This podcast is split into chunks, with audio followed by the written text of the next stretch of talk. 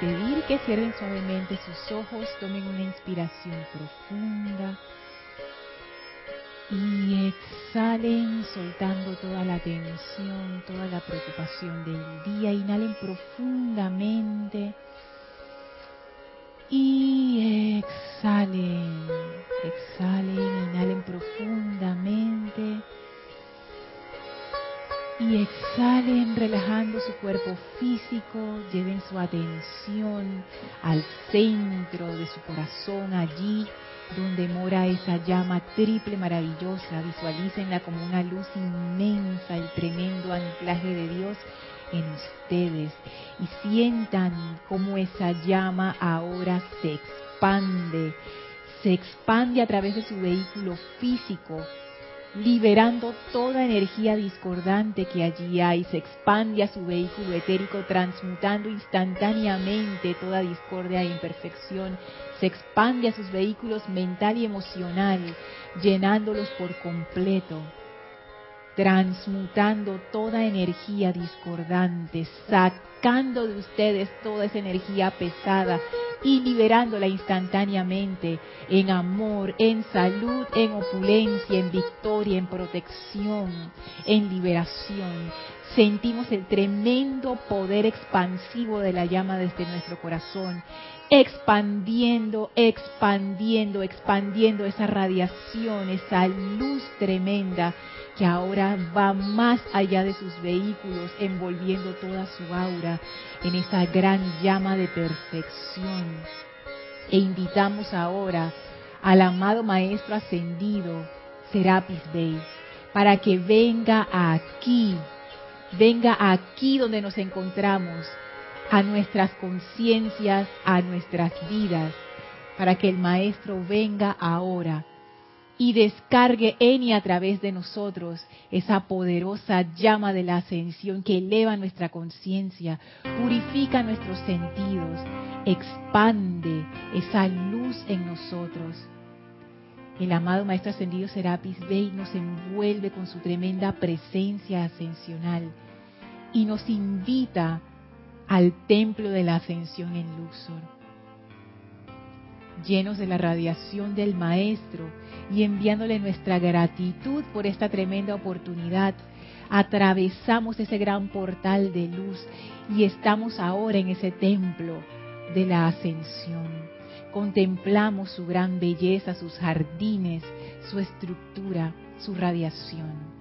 Y ahora nos sentimos que estamos en casa, en este también nuestro hogar, nuestro hogar ascensional, y con ese gran amor de que uno siente cuando está en su hogar, subimos esas escalinatas, atravesamos el primer templo, atravesamos el segundo templo, entramos al tercer templo, vamos al final en la pared del fondo donde está la entrada al cuarto templo y subimos a ese ascensor maravilloso que eleva nuestra vibración todavía más, ese cuarto templo que es un ascensor de luz y se abren las compuertas y estamos frente a las, a las puertas del quinto templo que empujamos y se abren suavemente y entramos al templo circular con el brasero en medio donde flamea la llama. Y a nuestro encuentro sale el amado Maestro Ascendido Hilarión, acompañado del amado Maestro Ascendido El Moria, descargando en y a través de nosotros esa gran alegría, esa comunión amorosa con nosotros, con nuestras conciencias, esa expansión de luz de sus grandes llamas de verdad y de fe, de confianza en Dios y en su bondad, de voluntad, de sabiduría, de amor divino. Y nos abrimos para recibir toda esa bendición de, estos maestros ascendidos, de estos dos grandes seres de luz. Y ahora vamos a permanecer con ellos en comunión amorosa sintiendo esta enseñanza y permitiendo que ellos hagan su labor perfecta, trayendo vida a estas palabras. Con gran reverencia y amor, tomamos ahora una inspiración profunda. Exhalamos y abrimos nuestros ojos. Bienvenidos sean todos a este su espacio, maestros de la energía y vibración. Bienvenida Elma, gracias Isa y Gaby por el servicio amoroso en cabina, chat y cámara. Gracias a todos ustedes que están conectados a través de internet por Serapis Bay Radio o Serapis Bay Televisión en sus dos aspectos, YouTube o Livestream. La magna presencia yo soy en mí reconoce, saluda y bendice la presencia yo soy en todos y cada uno de ustedes. Yo soy aceptando igualmente. Gracias por estar aquí, a mis hermanas bellas presentes, gracias a todos mis hermanos y hermanas que están conectados, muchísimas gracias. Sobre todo, no gracias por esta clase en particular, sino por estar conectados en todas las clases y en las actividades y por sus aplicaciones, que aunque es algo privado que ustedes hacen, influyen dentro de este campo de fuerza y que hay, y ni decir del campo de fuerza de sus hogares y de sus personas, ese campo de fuerza personal. Todo lo que nosotros hacemos, todas esas aplicaciones, decretos, visualizaciones, meditaciones, todo eso apoya a ese gran campo de fuerza de todo el planeta. Así es que gracias por eso, porque gracias a ustedes mi sendero es más fácil y gracias a nosotros su sendero es más fácil y todos nos ayudamos entre todos. Y esa es la gran bendición de ser parte de una comunidad, que no solamente nos beneficiamos nosotros en la comunidad, sino que beneficiamos a toda vida. Recuerden que estas clases son participativas, me pueden hacer preguntas o comentarios relativos a la clase a través del chat Serapis Bay Radio por Skype o si quieres usar el chat que está en YouTube también vale. Si estás escuchando esta clase en diferido, o sea que hoy no es viernes 15 de marzo de 2019, igual me puedes escribir a mi correo lorna@serapisbay.com. Recuerden que este domingo tenemos servicio de transmisión de la llama de la purificación, un ceremonial hermoso de puro fuego violeta. Los dos que ya hemos tenido en enero y en febrero han sido maravillosos, así es que los invitamos a partir de las 8 y 20. 8 y 20 de la mañana, hora de Panamá. Recuerden, hora de Panamá, 8 y 20 de la mañana. Estaremos abriendo el chat para que reporten su sintonía a partir de las 8 de la mañana. Eh, nosotros eh, tomamos los reportes de sintonía a través de Skype. Las, los, los servicios de transmisión de la llama los transmitimos solamente por livestream. No utilizamos YouTube para hacer esas transmisiones, solamente livestream. Este es como un evento más más de la comunidad, como más privado. Así es que YouTube es muy público y además ellos tienen unas leyes estrictas con respecto a derecho de autor y si queremos usar alguna pieza o algo. Así es que nos vamos por livestream, que es como más privado y estamos así todos así más, no sé, es como otra radiación. Así que solamente transmitimos por livestream y solamente recibimos eh, reportes de sintonía por Skype. Nuestro usuario, recuerden, Serapis Bay Radio. Los reportes de sintonía son por escrito, no estamos recibiendo llamadas telefónicas, solamente reportes por escrito. Así que bueno, en el sitio web van a encontrar para los que están escuchando, para, perdón, para los que se van a conectar por primera vez, un pequeño instructivo de cómo conectarse, o sea, a qué, a qué lugar tengo que ir, cuál es nuestro usuario en Skype, etcétera. Así que si se asoman a nuestra página web serapisbay.com, ahí lo van a encontrar. Ya lo modificaron. La página. Sí, ahí está arriba, eh, te sale como una barrita violeta y entonces ahí tú aprietas clic y te muestra el procedimiento. Porque hay mucha gente nueva que se está conectando y que, digo, los que ya estamos aquí hace rato sabemos cómo es la cosa, pero una persona nueva que se conecta, sí, hay gente que nos dice, yo pensé que lo estaban transmitiendo por Skype. No, no transmitimos por Skype, transmitimos por livestream. Pero imagínate, nosotros sabemos eso, pero la gente cómo va a adivinar. Así que bueno. Para que sepan, ya eso está en la página web por si eh, hay alguna persona que ustedes conocen, porque siempre hay alguien que dice, ay, yo me quiero conectar también y cómo hago. No tienen ni que pensar, nada más le envían esa página y listo. Ya, ahí están las instrucciones de cómo hacerlo. Así que bueno, recuerden, este domingo 17 de marzo, 8 y 20, hora de Panamá, en la mañana, servicio de transmisión de la llama de la purificación con las llamas de la amada Santa Matista y el arcángel Zadkiel.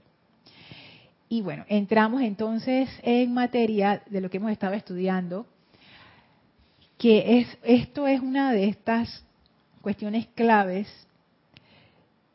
Hay cosas que uno anticipa, lecciones que uno anticipa, que algún día, como yo me, ah, acuerdo, hablaba con, con Elma, y que algún día comprenderemos lo que es el amor, porque Elma y yo estábamos en, aquel entonces y ¿eso qué es?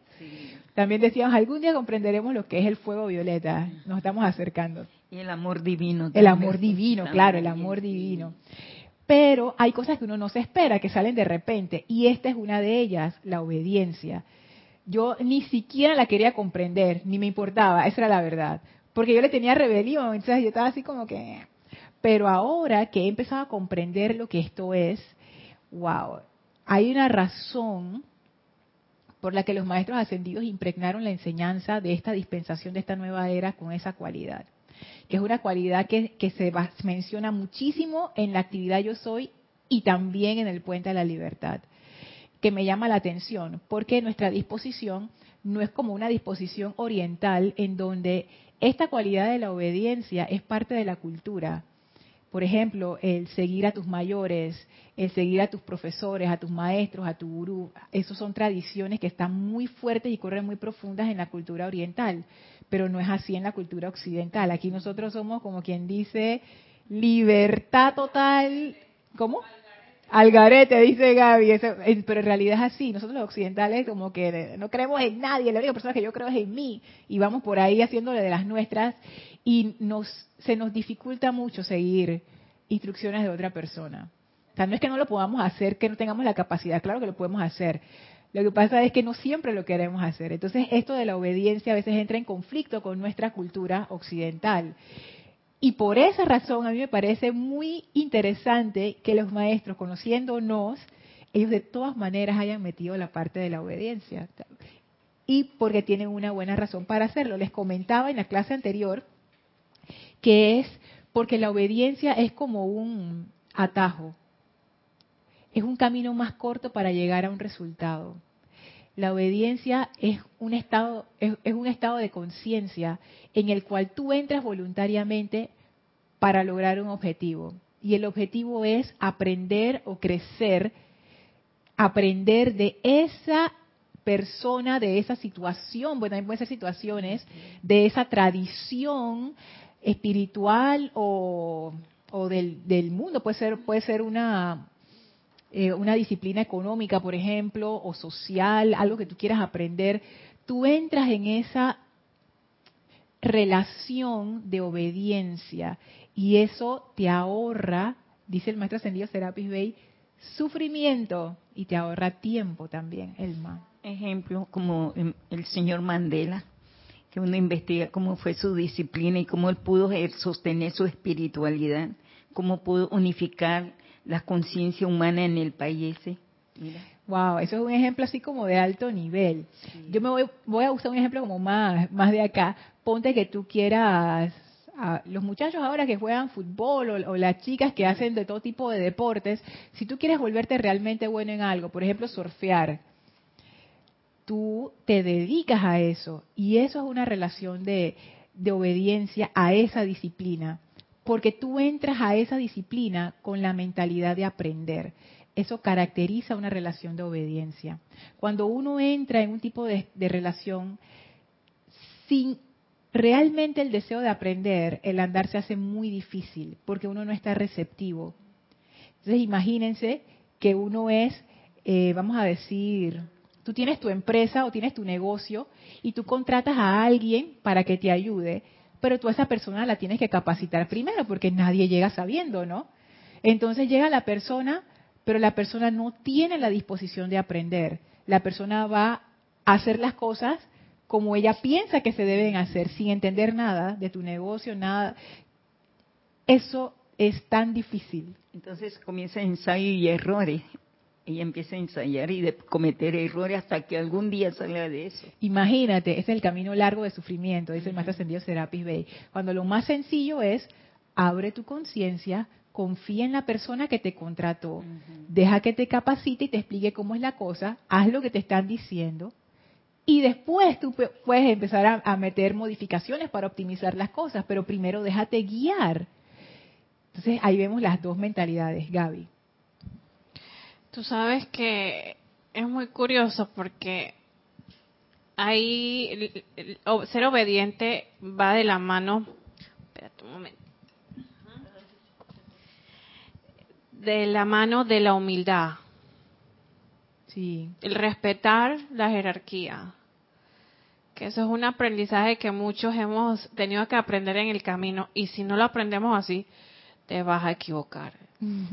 Entonces eso también viene como del respeto que uno debe, debería tener en el momento en que uno entra a algún sitio, sea laboral, espiritual, cualquier sitio que uno le interese, uno tiene que respetar lo que ya está establecido. Y eso me, me llama mucho la atención las personas que ya tienen experiencia en ese campo, pero que no han trabajado en ese lugar. Por ejemplo, un abogado que tenga mucha experiencia, pero que no haya entrado a laborar en una firma de abogados X y entra nuevo. Entonces, de repente hay procedimientos que se hacen allí, que no se hacen afuera, y él tiene que acatar esos procedimientos por más que él sepa de leyes y de y del mundo eh, del derecho. O sea que muchas veces los orientales nos ganan en eso, porque por más que ellos saben determinada eh, determinada tema o, o, tópico, lo que sea, eh, ellos, muchos de ellos son humildes y ellos quieren saber qué más pueden aprender, en qué pueden escuchar a otras personas, porque mientras más sabes, y eso lo, lo, lo he leído, más humilde tienes que ser. Eso debería ser. Debería ser así. Y no tanto lo que sabes, sino cuanto más sabio eres, tanto más humilde eres. La sabiduría te, da humildad.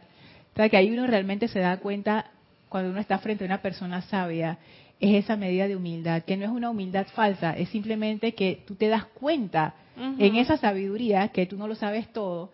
Y las personas sabias generalmente son personas que están dispuestas a aprender, de quien sea y de cualquier situación, Puede ser un niño que les está enseñando algo que ellos nunca, nunca han conocido antes y ellos tienen esa disposición de aprender. No tratar al niño como que, ah, yo soy el grande, tú eres el chiquito, tú no me vas a enseñar a mí nada. Enséñame pues, así con esa actitud, enséñame pues para ver, para ver qué es lo que tú dices con esa, tú sabes, no esa arrogancia. Al contrario, ellos, ¡ey! ¿Cómo tú hiciste eso? Enséñame cómo tú hiciste eso. O sea, tú ves genuinamente ese deseo de aprender, no importa quién sea el que te esté enseñando. Exacto, porque yo yo estoy trabajando con niños ciertos días a la semana y yo veo que esos niños a mí me han enseñado mucho. Yo soy adulto y puedo ser la mamá de cualquiera de ellos. Y, y yo como que dicen, como acá, yo como que vacío mis cosas, mi, mi, mi cabezón se tiene que vaciar, dejar ahí en stand-by la, el aprendizaje que yo he tenido durante toda mi vida, pero tener esa disposición de aprender o de dejar o, o de analizar o de o de estar atenta a todo lo que lo que rodea y, y, y cambiar mi conciencia eso es importante. ¿Quieres decir algo, Isa? Sí. Es que sí me parece básico eso de, la humildad y el ser honesto con uno mismo en lo que qué es lo que uno quiere, en esa pregunta primigenia. Mm. Porque si yo de pronto puedo tener un motivo por el cual no estoy consciente, del cual no estoy consciente, y me estoy autoengañando inconscientemente. Entonces, como preguntarme, ¿realmente esto es lo que yo quiero? Y, e invocar que se devele entonces la verdad a esa situación, pienso por un lado. Y por el otro... Pero antes de que sigas, tú te refieres, por ejemplo, a una situación que me puede estar causando rebelión y que yo pienso que yo estoy ahí por el motivo correcto, pero en realidad yo tengo otro motivo subconsciente. Y no me he dado cuenta. Entonces ahí obviamente me va a costar entrar ese sendero de obedecer. Así que yo tengo que autocuestionarme primero y ser sincera conmigo y explorar, como dice Elma, de sus experimentos, explorar estudiándome para saber si eso es lo que realmente yo quiero. Y entonces así se me va a poder facilitar mucho el andar, porque puede que hayan cosas que no recuerdo qué maestro, creo que es el maestro Ascendido Serapis Bey, que dice que uno cree que quiere estar allí Ajá. en el templo y a la ver a la hora realmente ustedes esto no es lo que quieren. No, uno lo que quiere es que le pongan un parchecito ahí, que me quites el dolor superficial, pero yo no quiero excavar.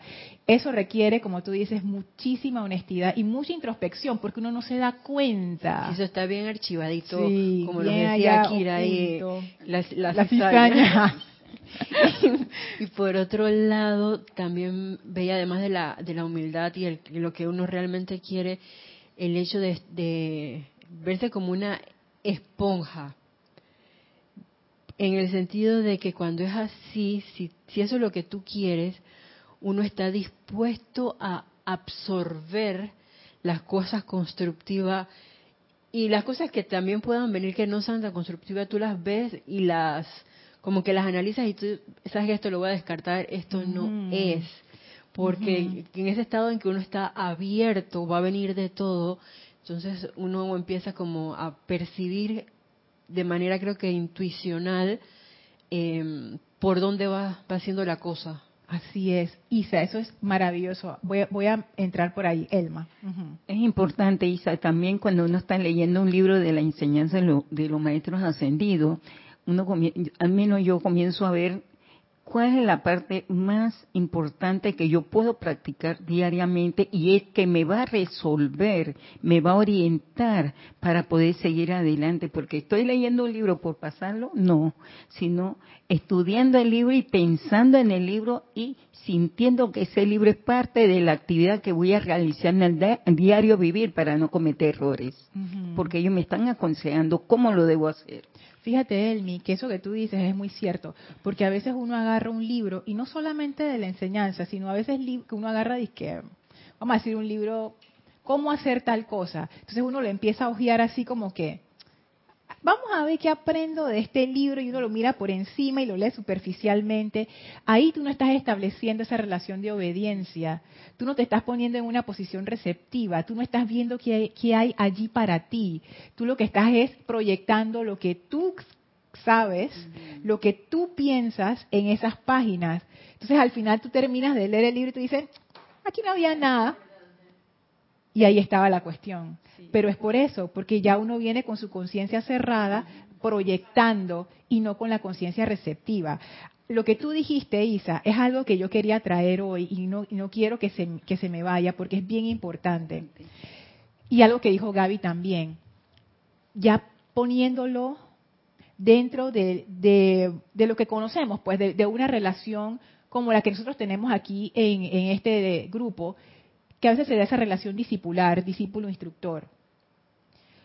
Pero también aplica, en cierta forma, a cuando uno está en otras situaciones, por ejemplo, si uno está debajo de un profesor o de un jefe, por ejemplo, que sea experto en algo, que tú estás allí para aprender esa línea de conocimiento, también puede funcionar allí.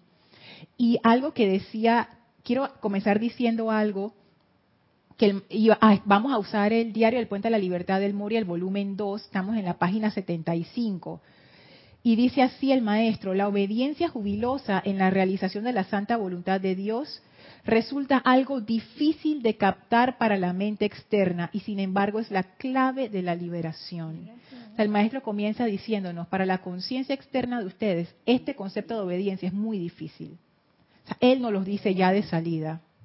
Así es que no nos sorprendamos si como que no nos sale o, no, o sentimos ese rechazo. Exactamente, es que es eso, los conceptos que tenemos. El maestro, y fíjense cómo él dice, la obediencia jubilosa en la realización de la santa voluntad de Dios. O sea, ya salí, partiendo de allí, el maestro apela a lo impersonal. Lo impersonal es simplemente algo que no es personal. O sea, es como que te saca de la pequeña personalidad. Porque uno lo que quiere hacer es lo que a uno le da la gana.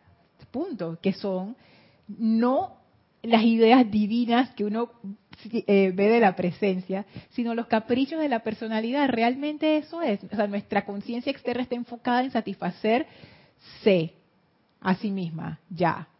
Entonces el maestro ascendido del Moria dice, mira, para ti este concepto va a ser complicado. La, realizas, la obediencia jubilosa en la realización de la santa voluntad de Dios. Pero sin embargo es la clave de la liberación y más adelante vamos a ver por qué él dice eso. Otro punto que quería rescatar de ese discurso dice así, cada indicación e instrucción que alguna vez venga desde su propia presencia yo soy o de cualquiera de los miembros de la Gran Hermandad Blanca, los liberará de aplicarse, lo que tú decías, Elmi, conscientemente, claro, o sea, no te va a liberar y que ya llegó la cosa y no dice nada y ya me liberé, no, tienes que llevarlo a cabo, porque cuando tú lo aplicas es que la, tú entiendes la cuestión y te liberas los liberará de las causas y núcleos de las zozobras que limitan y atan al ser externo. Cada indicación e instrucción que alguna vez venga desde su propia presencia yo soy o de cualquiera de los miembros de la Gran Hermandad Blanca los liberará de aplicarse conscientemente de las causas y núcleos de las zozobras que limitan y atan al ser externo. Número dos, confianza. Esto es clave para la obediencia. Si tú no tienes confianza, imagínense que la obediencia, como decía en clases anteriores, es una relación vertical. Y el maestro, me adelanto un poquito, él decía, permítanme señalar que tal obediencia es enteramente una actividad autoconsciente y voluntaria a la cual entra el chela. O sea, tú puedes entrar a un lugar de jerarquía, Gaby, pero la decisión de establecer esa obediencia es, tuya. O sea, tú puedes estar bajo un jefe, tú puedes estar bajo un instructor, tú puedes estar bajo esa línea, tú sabes, ese es el gurú y, y yo estoy acá abajo, pero tú puedes no ser obediente. Tú puedes tener una relación de amor con ese instructor, o con ese jefe, o con esa persona, pero eso no significa que tú tienes una relación de obediencia. Porque la relación de obediencia implica otra cosa, implica esa apertura y receptividad. Y el maestro te lo va a decir más, nos lo va a decir más abajo. Aceptación, perdón, rendición individual, aceptación y amorosa cooperación.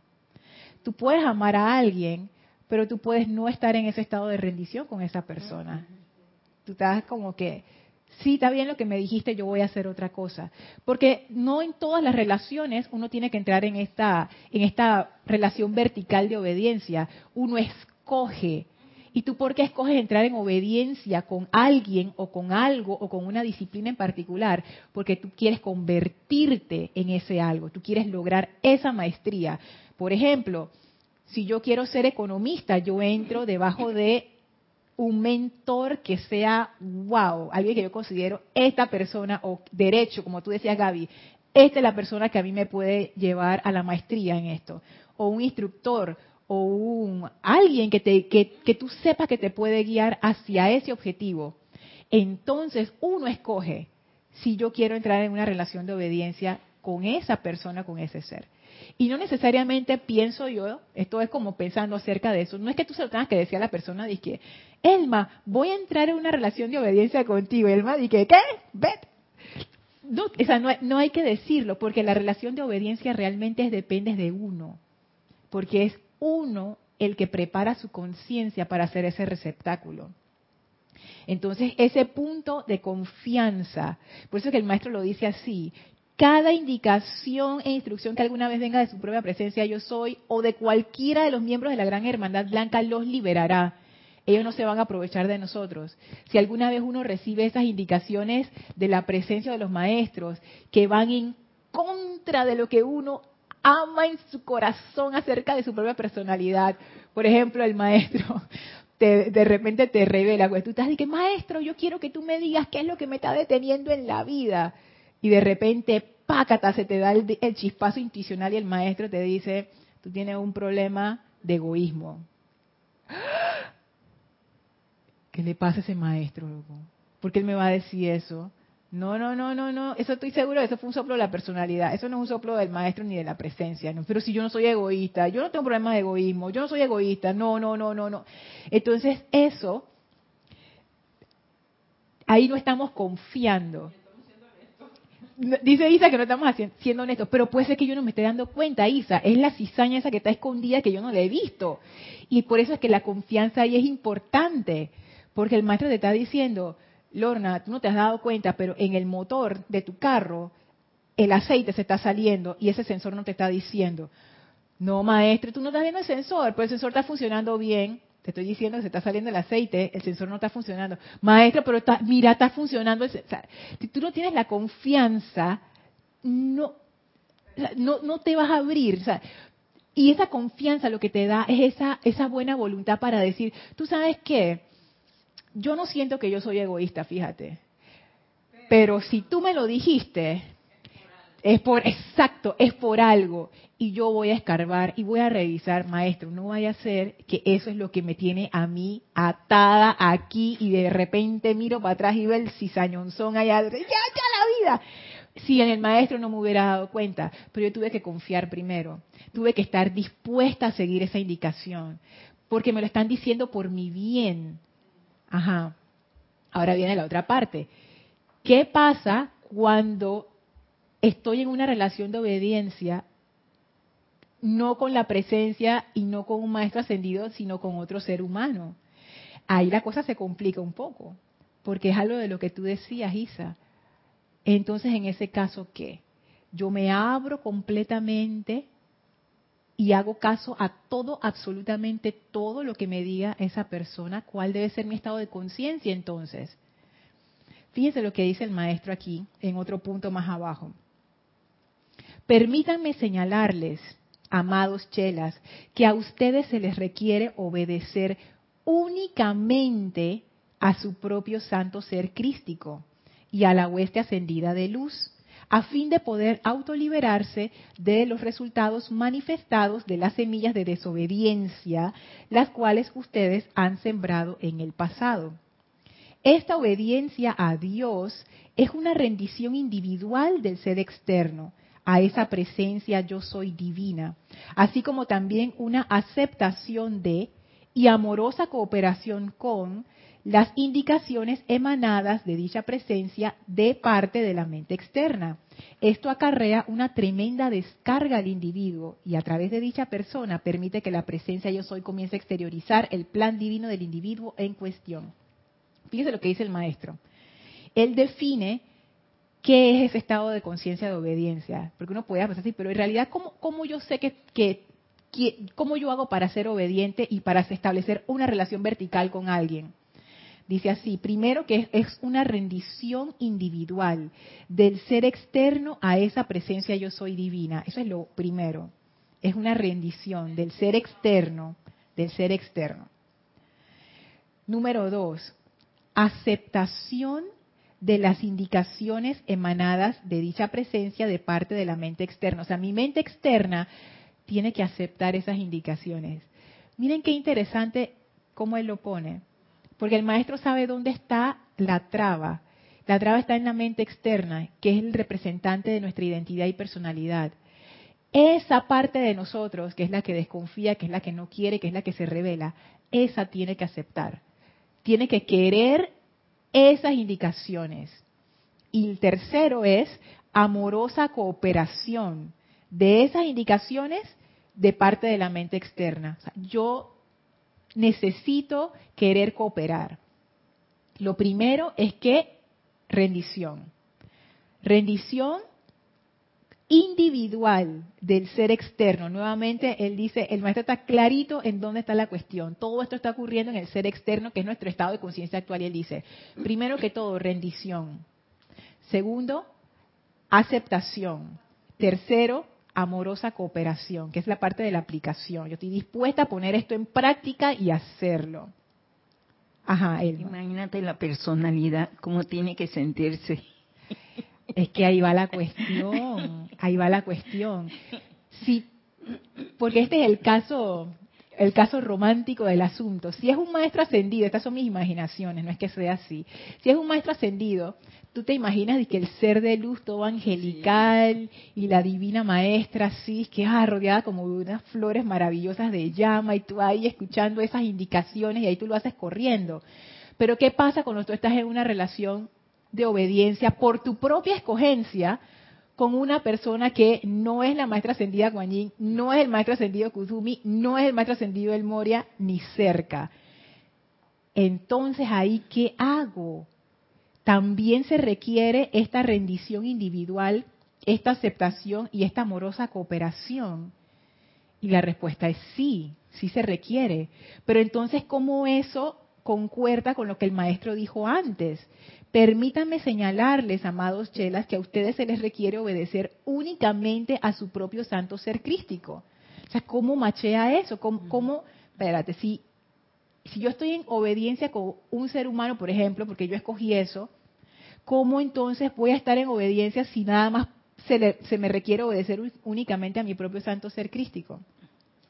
Y aquí invoco el auxilio de otro discurso que está en el diario del Puente de la Libertad de Lady Nada, en la página 199. Y este discurso es maravilloso. Muchos de ustedes que ya tienen rato acá en la, en la enseñanza, no, perdón, no es la página 199.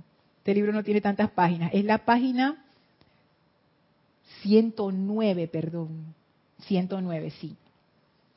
Es un discurso que aquellos de ustedes que ya tienen rato en la enseñanza de seguro lo habrán escuchado antes, porque es el tratado sobre el servicio dado por el primer Krishna. Este discurso a mí como que me dio a comprender cómo se resuelve eso y qué uno hace en esos casos cuando uno consciente y voluntariamente entra en una relación vertical con alguien. Se los voy a leer, es nada más un pedacito el que vamos a, a tratar. Dice así, toda congoja, todo desencanto y desilusión todo fracaso se da porque el impulso natural a servir dentro de la corriente de vida no ha sido iluminado hasta el punto en que el individuo sabe que el servicio solo a la deidad es la ley del ser y el propósito último para la creación y la vida sostenida. Mientras lo estamos leyendo, ustedes pueden hacer el cambio entre servicio y obediencia, porque aplica bastante bien para ambas.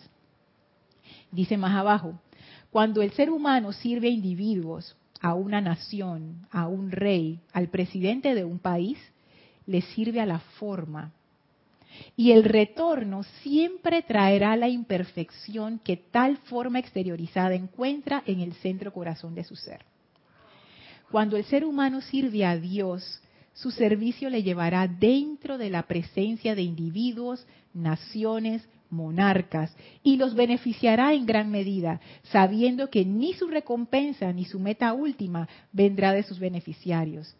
El ser humano que ahora sirve por deber o por exactitud moral, algún día entenderá a Dios y le servirá mediante el amor. Gaby, acotación. Ajá.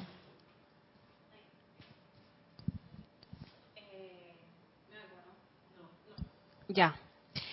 Sí, eh, palabras más o menos que entendí es que a veces servimos eh, a la forma humana, creyendo que servimos a la presencia. En mi caso, yo sirvo en una fundación de niños en riesgo. Yo no puedo decir de que me van a dar un premio por la mejor en servicio, podemos así. Y se ponme en mute un momentito para cambiar la batería mientras Gaby. Sí, no, no puedo decir de que me van a condecorar con una medalla al mérito y que yo ando buscando eso. La motivación oculta del servicio habla allí, de que el reconocimiento, de que mira, este, la joven aquí, el Gaby, qué buen servicio. No. Fíjate, Gaby. Servimos, servimos al bienestar de la persona, vemos al conf... ¿Mm? Ah, pero fíjate, en ese caso es cierto, tú tienes que estar bien pendiente de tu motivación. eso, es, eso, es básico, eso es básico. Porque si no el servicio no, no vale. O sea, si estás sirviendo a tu personalidad, a la gratificación, al engrandecimiento. Es que tú has dado en el clavo oh, allí. En ese caso, exacto, ahí tú estás clarita. Ajá. Yo no estoy sirviendo ahí a ninguna presencia, yo me estoy sirviendo a mí. Entonces eso no, eso no es verdadero servicio porque el servicio es dar. Y ahí la única que está recibiendo soy yo. Que si se están beneficiando la gente, bueno, sí se están beneficiando, pero ese no es el espíritu del verdadero servicio. Ahora me voy al caso de Isa. ¿Qué pasa si yo estoy vamos a hacer un ejemplo así dramático. Me acuerdo de esta película que vimos, Backlash, donde estaba un ah, eh, del músico que tenía un profesor así que era extremo y discordante y hacía trastada con sus estudiantes. Lo hacía sentirse mal. Los hacía sentirse mal, los humillaba, pero era uno de los mejores profesores. Y, y esas, esas contrastes a veces se dan. A veces se dan personas que son lo máximo en su campo y son unos patanes. Se da. Yo me acuerdo, eh, Jorge nos contaba que el compositor Wagner era una persona detestable y terrible. Digo así porque así mismo Jorge nos lo contaba. Él usaba mucho esa palabra. Era detestable. Pero, pero las obras que él hizo son maravillosas. Entonces, ¿qué pasa? Vamos a decir que yo soy esa discípula, no discípula, yo soy esta persona que quiere entrar bajo Wagner, vamos a decir, porque me encanta lo que compone y yo quiero esa maestría. Entonces, según lo que dice el maestro ascendido, el Moria, yo me tengo que rendir, aceptar y entrar en amorosa cooperación con todo lo que aprendo de él y con toda la patanería y me la tengo que aguantar. A ver, Isa, dice Isa, no. no, yo creo que uno va más allá, porque cuando uno, yo siento, no sé, eh, entra en ese deseo de, aprender y de obedecer, más que nada, de obedecer a, a esa excelencia, porque lo que estoy buscando ahí es una excelencia y tengo un objetivo X, entonces yo voy a afinarme hacia eso. O sea, que la, la acción vibratoria mía se va a elevar a esa acción vibratoria enaltecida de eso, esa meta que yo quiero, no a las otras cosas que puedan estar emanando de sin desdén de pronto de ir en contra de, pero ya uno como que se va afinando y uno va en pro de lo que uno quiere. Ajá, exactamente. Y ese es el punto que quería traer hoy, para que no quede como que esto de la obediencia es una sumisión de tu personalidad a la personalidad de otra persona. No, la eso es obediencia ciega. Esa no es la obediencia, esa no es. Pues, exacto, Gaby, eso puede ser miedo. Pero estamos diciendo, por ejemplo, el caso de una persona que no, va con miedo, sino va con ese deseo de convertirse en esa excelencia. Y puede pensar, esta relación de obediencia va a implicar que yo me someta a la personalidad de la otra persona. No, no, eso es obediencia ciega. Que tenga que cambiar toda mi manera de ser para ser una copia de... Tampoco, gracias Isa, tampoco se trata de eso, tampoco se trata de eso. O te pueden, siempre me confundo, o te pueden vender la idea falsa que para usted sea esto tiene que ir en contra de su dignidad como persona.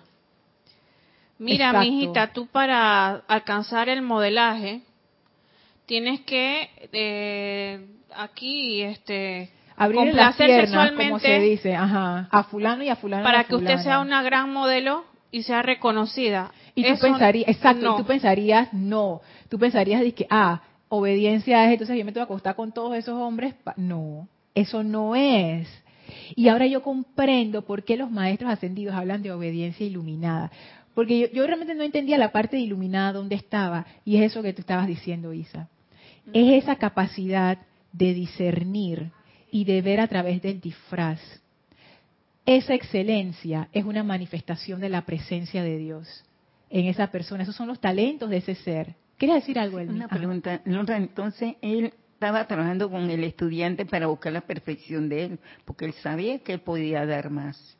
Y él tenía bastante experiencia de tanta práctica que hacía, pero él no era conforme con lo que el estudiante le brindaba. Por eso que lo maltrataba en la película. Ahora vamos a ese ejemplo. Primero vamos a aclarar esta parte y luego vas a ver cómo encaja la cosa en ese ejemplo cuando uno se pone en una relación de obediencia es porque tú quieres lograr esa excelencia que ya tú has visto manifiesta en este otro ser. Estamos hablando de, personas en particular.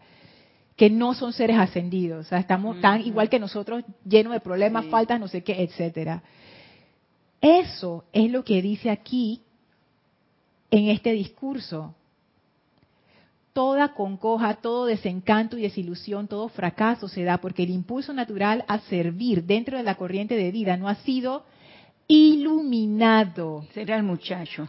Iluminado, obediencia iluminada, servicio iluminado. Iluminado hasta el punto en que el individuo sabe que el servicio solo a la deidad es la ley del ser y el propósito último de la creación y la vida sostenida. Y abajo él pone los ejemplos. Yo no estoy en esa relación de obediencia siendo obediente a la personalidad de esa persona. Eso es, mira, yo veo cómo yo manejo eso. Y algo que tú dijiste es clave. Sin discordia sin discordia. Hay cosas que me van a molestar definitivamente, pero yo no voy a torpedear ni hacer daño a esa persona en que estoy en una relación de obediencia, no. Porque yo entré a esa relación voluntariamente, porque yo quiero ese beneficio. Y lo que debería haber es gratitud. Ahora, todas esas marrumancias que tiene esa persona, eso, ya yo le da con eso, yo veo cómo lo manejo, me aíslo, me alejo, no sé cómo hago, pero no hay esa mala voluntad hacia la persona, primero que todo. Y segundo, yo no soy obediente a la personalidad. Eso en lo que yo me quiero convertir es el deseo de mi propia presencia, yo soy que quiere florecer. Eso es a lo que yo estoy siendo obediente. Y la presencia me dice, mira Lorna, a través de esa persona tú puedes lograr ese deseo. Esa es la obediencia. La presencia de Dios en esa persona es la misma que la mía. Por unicidad todos estamos conectados al seguir esa excelencia, yo estoy siguiendo a mi presencia. Yo estoy conectada con la deidad, yo estoy conectada con lo más alto que hay en esa persona, esa manifestación. Y eso es lo que yo sigo. Ahí es donde está la rendición, ahí es donde está la aceptación y la cooperación amorosa. A ese patrón de excelencia, a eso que yo estoy recibiendo, que recibo con gratitud, no puede haber una relación de obediencia en donde yo odie al objeto de obediencia. Eso no funciona. Pero ¿qué hago con la patanería o qué hago con las cosas que no me gustan de la persona? Lo que haces con las cosas que no te gustan de las personas que te, que te rodean también. Pues tú las manejas y tú vas a ver cómo haces. Pero tú estás enfocado en qué? En ese aspecto de la deidad. Tú te dejas guiar tú abres tu corazón para que esa presencia de Dios a través de esa persona te pueda guiar a ti y tú te haces consciente de eso y eso cambia toda la relación. Porque tú no estás, exactamente como Beatrix Kido, el ejemplo que pone Angélica, porque tú no estás debajo de la persona. Eso cambia tu concepto 180 grados. Tú no estás debajo de la persona, tú estás en un entrenamiento de la presencia a través de este ser para ti y tú eres un ejemplo de discípulo en ese caso. Tú obedeces las indicaciones que contribuyen al desarrollo de esa excelencia y las que no, como tú decías Gaby, tienen que acostarse con todos esos hombres, esas no. Esas que tienen que ver con mi objetivo, ninguno, nada, esas no. Discernimiento. Mucho discernimiento, porque hay situaciones y situaciones, por eso es que es obediencia iluminada. Porque en estas relaciones de obediencia, cuando tu objeto de obediencia es un ser, una persona no ascendida, uno no puede ir ciegamente. No puedes ir ciegamente porque te vas, repito, toda concoja, todo desencanto y desilusión, todo fracaso. Ay, es que yo estaba siguiendo a ese gurú y mira lo que me pasó. Ay, es que yo estaba bajo mi instructora y mira lo que me pasó. No dio la talla, me dejó tirada, hizo lo que yo no quería no hemos comprendido, no hemos comprendido. Es que fíjate, va más allá de la personalidad en este caso. O sea, la personalidad sí es, sí es una necedad y una traba allí. Pero más allá de eso, hay, hay, una, hay, una, hay un problema de comprensión, que es lo que dice el maestro ascendido El Mori al inicio. Esto es algo difícil de captar para la mente externa, porque aquí estamos hablando de discernimiento, aquí estamos hablando de ver más allá de la apariencia del disfraz, que es el límite hasta donde llega la mente externa. Tú tienes que dar un paso más allá para poder entrar en una relación de obediencia. Por eso es que es difícil de captar. Y si uno no sabe a quién uno está obedeciendo dentro de ese tipo de relación, uno se lleva un chasco, uno se lleva un mal momento, uno se lleva ese desencanto y desilusión. Ay, no cumplió con qué? Con mis expectativas. esa persona no está ahí para cumplir nuestras expectativas. Esa persona está ahí porque yo escogí esa persona es la que me va a guiar a esa. Pero no, pero no la persona, esa presencia de Dios que se está manifestando ya como esos talentos a través de ese ser, eso es lo que yo quiero. Y tú tienes razón, yo la escogí. Yo decidí ponerme ahí en esa relación vertical para seguir las indicaciones de la presencia a través de ese ser que me van a llevar a mí a la victoria. Eso es importante, eso es fundamental. Obediencia iluminada. Aplica para el servicio, aplica para la obediencia. Y les voy a leer de nuevo los dos párrafos de ejemplo antes de pasar a Isa para que ustedes, para que vean ahora cómo hace un sentido diferente estas palabras. Cuando el, cuando el ser humano sirve a individuos, a una nación, a un rey, al presidente de un país, le sirve a la forma y el retorno siempre traerá la imperfección que tal forma exteriorizada encuentra en el centro corazón de su ser. O sea, no cumplió mis expectativas, no hizo lo que yo quería, se comportó de una manera que yo, mm, tú sabes, ah, yo, yo pensaba que no era así, yo pensaba que era diferente. A este país no sirve, este rey no está en nada, este presidente hasta cuándo. Eso es lo que dice. Si uno está sirviendo a la forma, a la personalidad, siempre vamos a tener esto. Cuando el ser humano sirve a Dios, su servicio le llevará dentro de la presencia de individuos, naciones, monarcas y los beneficiará en gran medida. Cuando tú estás clarito de cuál, qué es lo que tú estás haciendo allí, cuál es el objetivo de tu servicio, que es ese dar a esa presencia para engrandecer la vida alrededor, o cuando es obediencia, es lograr la maestría a través de esa manifestación de la presencia, mira, tú vas a entrar en contacto con Raimundo y todo el mundo y tú vas a beneficiar a esos seres en gran medida, porque también los ayudas tú a florecer a ellos. O ellos, tú floreces y ellos también florecen todavía más. Sabiendo que ni nuestra recompensa ni nuestra meta última vendrá de la personalidad de ninguno de ellos. No es la personalidad de ellos la que me va a dar el beneficio, es ese contacto con la excelencia que es la presencia de Dios lo que va a hacer que yo crezca y que esa persona, por conexión, también crezca. Así es que esto es importantísimo para este tema de la obediencia. Obediencia iluminada. Uno no sirve a la personalidad del otro. Uno no obedece a la personalidad de otro. Uno obedece a ese aspecto de Dios que uno desea servir o del cual uno desea aprender. Y eso requiere mucho, mucho, mucho discernimiento. Isa. Eh, Esteban Derito desde La Plata, Argentina. Bendiciones para todos. Bendiciones. Hola Lorna. Hola Este. Esto es especulación. Creo que una vez que se da la rendición del ser externo a obedecer a la presencia en virtud a que el plan divino es uno, este mismo ser podrá percibir el mismo plan a través del hermano. De allí que siento que será vertical, no a la personalidad, sino al Cristo interno del otro, que también se ha rendido y lleva y que lleva, perdón, adelante el plan ya que lo que se estará manifestando allí es la conciencia del Shela. Ajá, exacto. Si tú has tenido una medida de rendición con esa parte, la parte más alta en ti, tú lo vas a empezar a percibir en otros también y tú vas a poder hacer esa conexión mucho más fácil. Y es lo que dice el maestro ascendido El Mori aquí.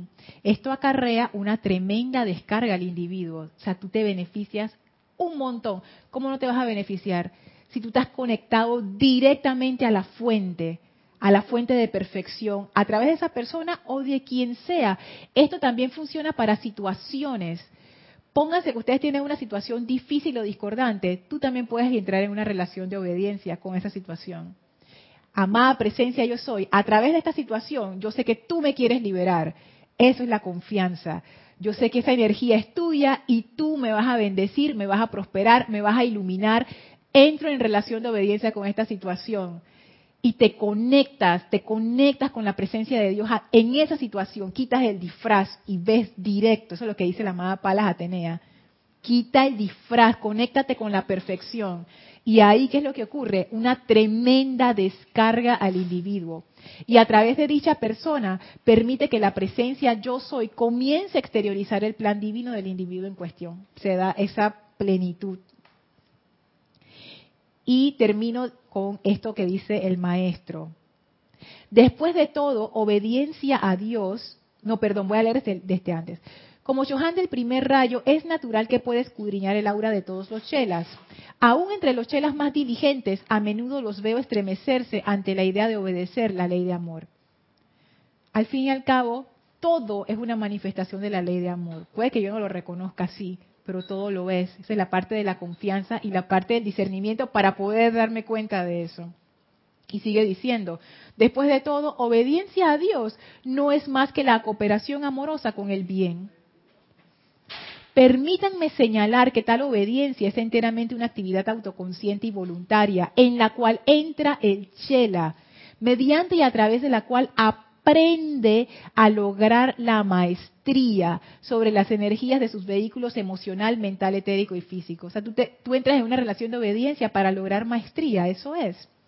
La presentación de la idea de la necesidad de obedecer nunca constituye un intento de entrometerse en el libre albedrío de la corriente de vida. Ven lo diametralmente opuesto que es esta obediencia iluminada de entrometerse en tu libre albedrío. No tiene nada que ver. Si es algo voluntario que yo misma hice para lograr maestría sobre algo a través de poner mi atención en la excelencia, ¿qué tiene eso que ver con entrometerse con mi libre albedrío? Nada. Nadie me está obligando. Yo escogí eso.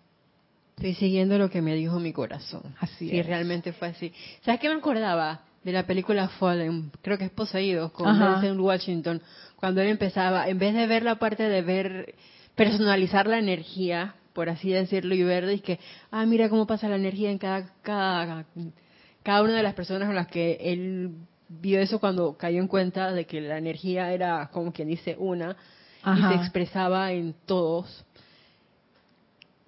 Lo ponía como desde el otro punto de vista, o en constructivo. Así mismo, o sea, la energía está ahí así y yo puedo hacer el giro 180 grados y la misma parte Exactamente. que dijera uno que no es constructiva, oye, es lo que te voltea y hace que el cohete se dispare. Y eso fue exacto, y eso fue exactamente lo que hizo ese muchacho.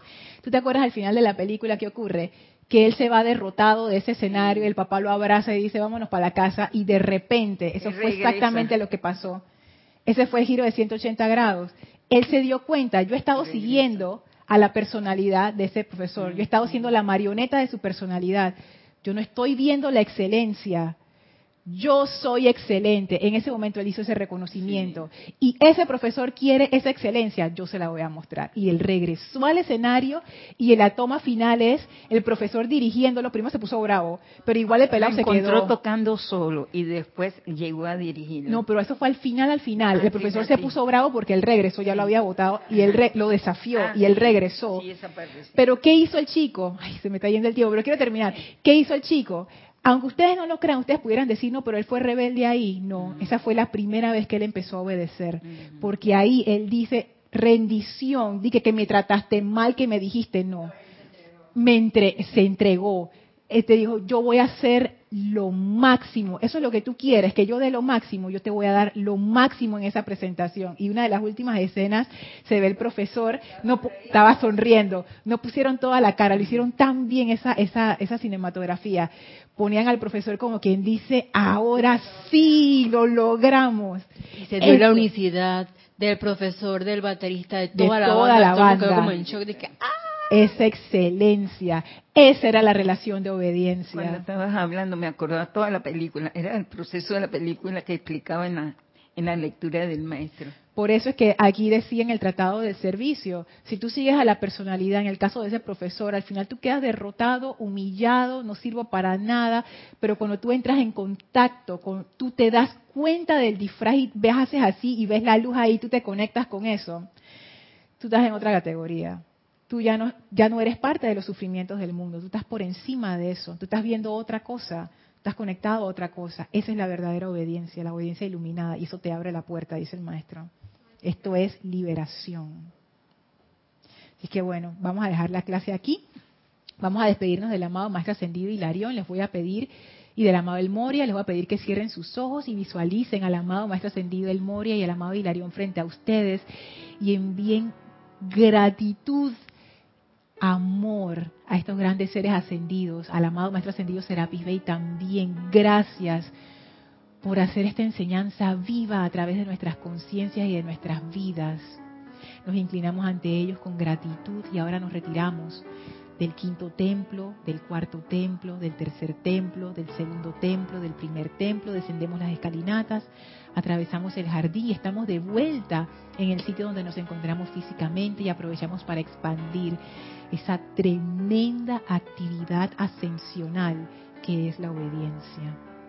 Tomen ahora una inspiración profunda, exhalen y abran sus ojos. Recuerden, servicio de transmisión de la llama de la purificación este domingo 17, 8 y 20 de la mañana, hora de Panamá. Los esperamos, están todos cordialmente invitados. Solo se transmitirá por live stream, no por YouTube, solamente por live stream. El chat estará abierto a partir de las 8 de la mañana para sus reportes de sintonía. Gracias por su atención. Yo soy Lorna Sánchez, esto fue Maestros de la Energía y Vibración y deseo para todos nosotros la más plena expresión de la presencia de Dios. Muchísimas gracias. gracias.